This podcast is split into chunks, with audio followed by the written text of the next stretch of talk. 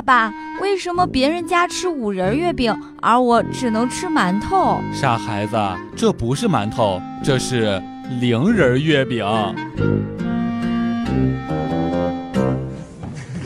笑不笑有你。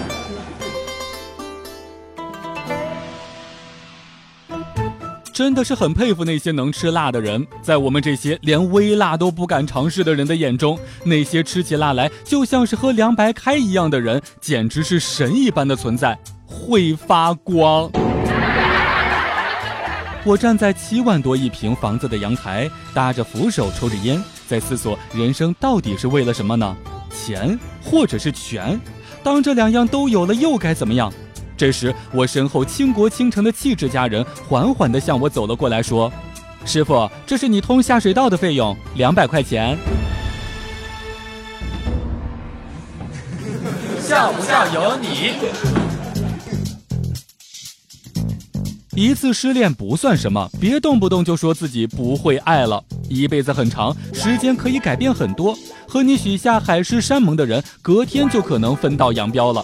不必沉浸在失去的痛苦当中无法自拔，总要学会一个人生活。能陪你厮守到老的人，也总有一天会出现的。和老婆为了一些琐事斗嘴，我说的正激动呢，老婆照着我的脸就给我一巴掌。鲁迅说过，辱骂与恐吓不是战斗，我就安静了，坐在了一旁。老婆过来又是一巴掌。鲁迅也说过，微沉默是最高的轻蔑。我委屈的哭了，老婆轻抚着我的头说：“乖。”鲁迅还说过：“绝望正与希望相同，大恨恰恰是大爱的起点。”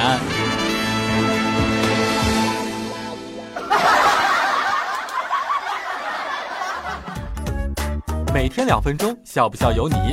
你要是不笑，我就不跟你玩了。